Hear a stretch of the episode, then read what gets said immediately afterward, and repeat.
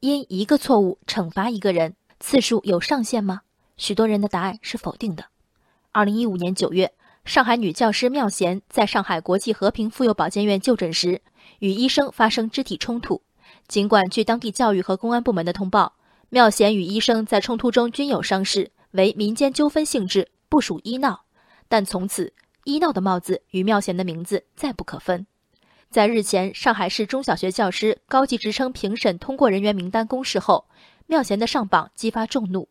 针对来信、来电、网络等渠道反映的妙贤涉嫌医闹有悖师德，上海闵行教育局昨天傍晚通报，经上海市中小学教师高级专业技术职务任职资格评审委员会牵头成立的调查小组，进行了联系警方核证情节、审核校方推荐情况、检查评审内容程序、咨询专家意见等专门调查工作。妙贤的职称评审程序规范，结果有效。网友炸锅：师德有亏者。配得上高级职称吗？这里面其实是两个问题：第一，妙贤是否缺德；第二，妙贤受到的惩罚与其错误相称吗？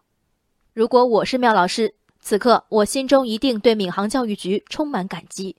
我作为最普通的劳动者，也希望自己供职的机构能有闵行教育局这般的担当。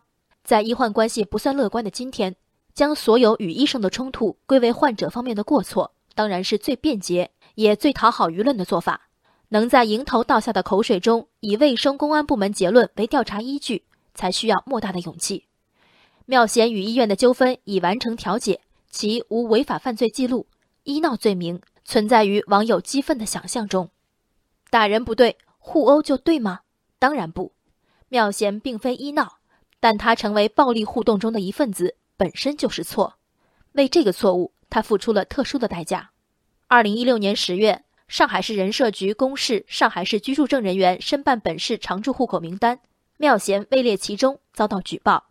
在人社局复核过程中，妙贤提交因个人原因自愿撤销落户申请的书面报告。因为一次并非单方责任的民事纠纷，仅仅因为纠纷中涉及医务人员踩到我们某根集体敏感的神经，妙贤失去了一次落户上海的机会。这样的代价不够沉痛吗？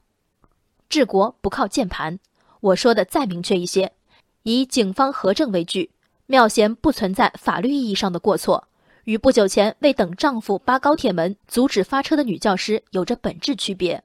而相比其失去的上海户口，妙贤在道德上的过错已经受到足够甚至过度的惩罚。警察不认为他有错，网友却一口咬定他有错。从户口到职称，环环追杀要到什么时候？